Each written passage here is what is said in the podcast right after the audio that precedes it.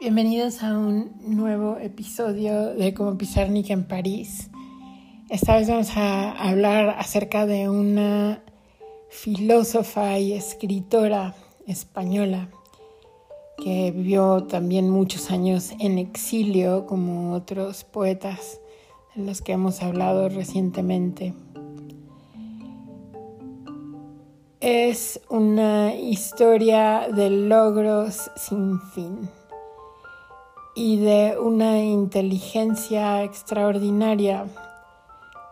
Es alguien que he descubierto recientemente gracias a un curso acerca de filosofía y, escritura y, literatura más bien que he estado tomando y que no sé, me emocionó muchísimo nada más leerla, saber más acerca de su vida y, e incluso escuchar sus poemas, porque me, puse a buscar algunos de sus poemas eh, leídos en voz alta y me pareció fantástica.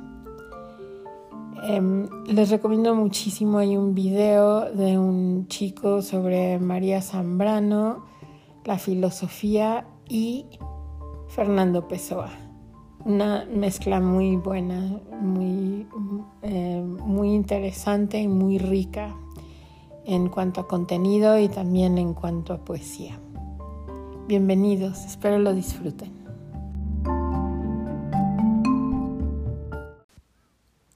El agua ensimismada piensa o sueña, el árbol que se inclina buscando sus raíces, el horizonte, ese fuego intocado, ¿se piensan o se sueñan. El mármol fue ave alguna vez, el oro llama, el cristal aire o lágrima. ¿Lloran su perdido aliento? ¿Acaso son memoria de sí mismos y detenidos se contemplan ya para siempre? Si tú te miras, ¿qué queda?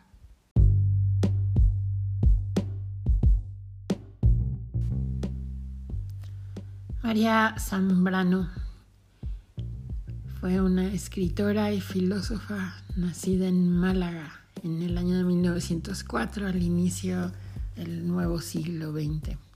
Y pasó una juventud muy alegre en Segovia antes de padecer la tragedia de la Guerra Civil Española.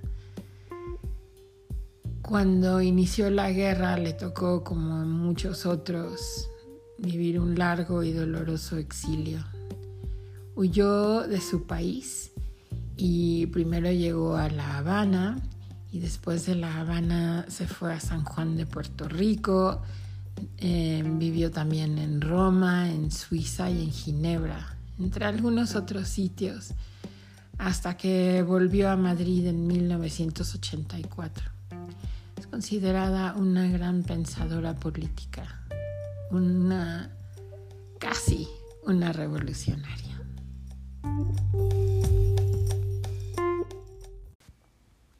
Nacer sin pasado, sin nada previo a qué referirse y poder entonces verlo todo, sentirlo, como deben sentir la aurora las hojas que reciben el rocío, abrir los ojos a la luz sonriendo, bendecir la mañana, el alma, la vida recibida, la vida, qué hermosura, no siendo nada o apenas nada porque no sonríen al universo, al día que avanza a aceptar el tiempo como un regalo espléndido, un regalo de un Dios que no sabe que nuestro secreto, nuestra inanidad, y no le importa, que no nos guarda rencor por no ser, y como estoy libre de ese ser que creía tener, viviré simplemente, soltaré esa imagen que tenía de mí misma, puesto que a nada corresponde y todas, cualquier obligación de las que vienen de ser yo o del querer serlo.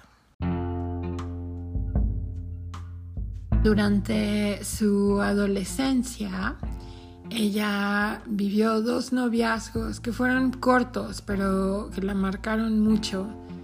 Y después de mm, terminar la preparatoria, el bachillerato, se mudó de vuelta a Madrid y ahí entró a la universidad a estudiar filosofía. Durante estos años en la universidad Asistió a muchas tertulias y conoció y se hizo amiga de filósofos importantes como Ortega y Gasset. Ahí también conoció a su esposo que era Alfonso Rodríguez Aldave y empezó su trabajo dentro del activismo político. Entre sus amigos durante esta etapa de joven adulto se encuentran Octavio Paz, Elena Garro, Alejo Carpentier, y Antonio Machado.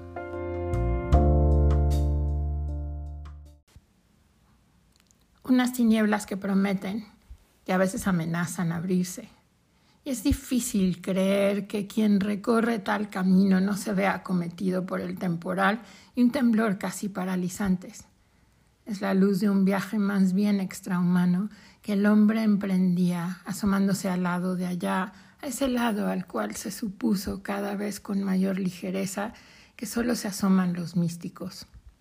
Es la luz que se vislumbra y la luz que acecha, la luz que hiere, la luz que acecha en la inmensidad de un horizonte donde perderse parece inevitable y que hiere con un rayo que despierta más allá de lo sostenible, llamando a la completa vigilia, esa donde la mente se incendiaría toda.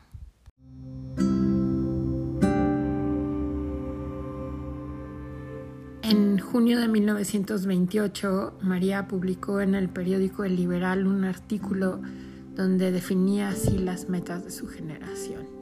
Dijo, vamos a ser serios del modo más alegre. Y con esa actitud eh, definió de alguna manera la forma en que enfrentaría las tremendas dificultades de su vida a partir de ese momento. Su corriente literaria y filosófica se llama vitalista y se suscribió María a una forma de ver el mundo que ella llamó la razón poética.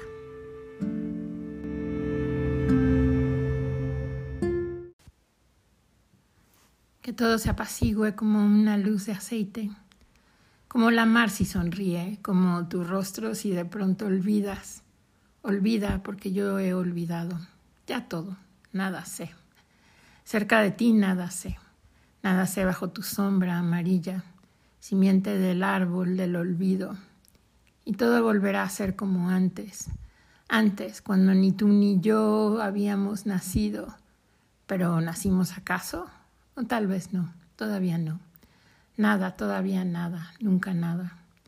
Somos presentes sin pensamientos, labios sin suspiros, mar sin horizontes, como una luz de aceite, se ha extendido el olvido.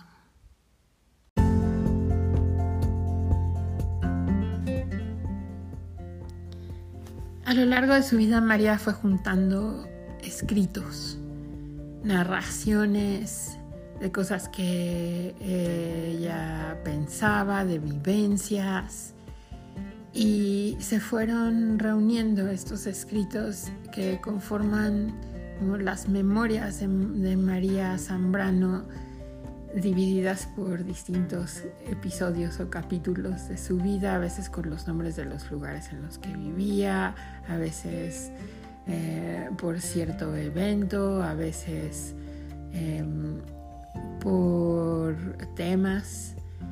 Eh, en estas memorias muchas veces se leerán los retratos escritos de sus amigos. Y otra cosa que aparece y que es notable es la complicidad enorme que construyó con su hermana Araceli. Algunos temas eh, recurrentes en sus memorias son las heridas del exilio y también se puede leer eh, la curiosidad que, nunca murió y una fascinación por cada uno de los lugares en los que vivió. Otro tema que es muy importante es la búsqueda de una razón y los sueños como puerta para acceder a lo desconocido. Todo esto lo narró en, estas memorias que, que, se leen realmente como novelas autobiográficas, pero están como inyectadas de ciertas reflexiones filosóficas y sociopolíticas que las hacen muy distintas a cualquier otra novela autobiográfica que se vaya a leer. No a todas, pero a muchas.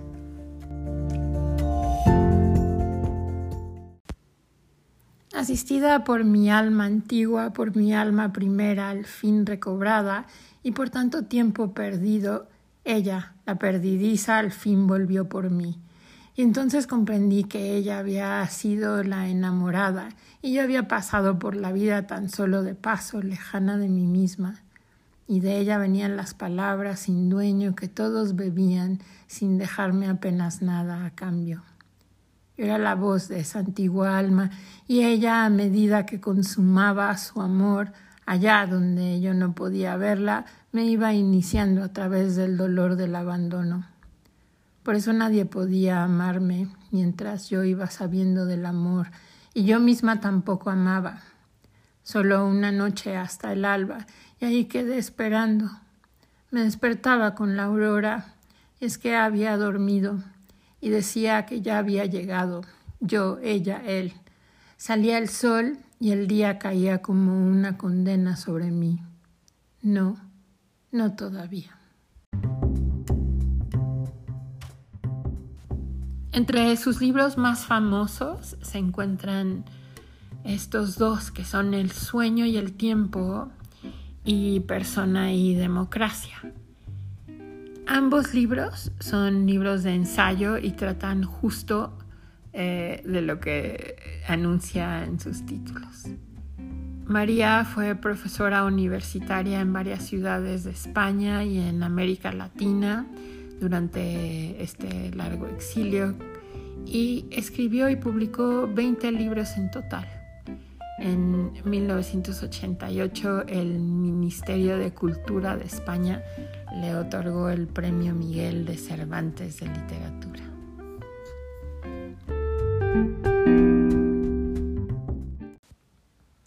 Bajo la flor, la rama sobre la flor, la estrella bajo la estrella, el viento, y más allá, más allá, ¿no recuerdas? Solo la nada, la nada. Óyelo bien, mi alma, duérmete, aduérmete en la nada, si pudiera, pero hundirme. Ceniza de aquel fuego queda, tague espesa y amarga. El llanto hecho sudor, la sangre que en su huida se lleva la palabra y la carga vacía de un corazón sin marcha. ¿De verdad es que no hay nada? Hay la nada y que no lo recuerdes. Mira tu gloria, más allá del recuerdo, en el olvido, escucha en el soplo de tu aliento. Mira en tu pupila misma dentro en ese fuego que te abraza luz y agua. Mas no puedo. Ojos y oídos son ventanas. Perdido entre mí mismo no puedo buscar nada no llego hasta la nada.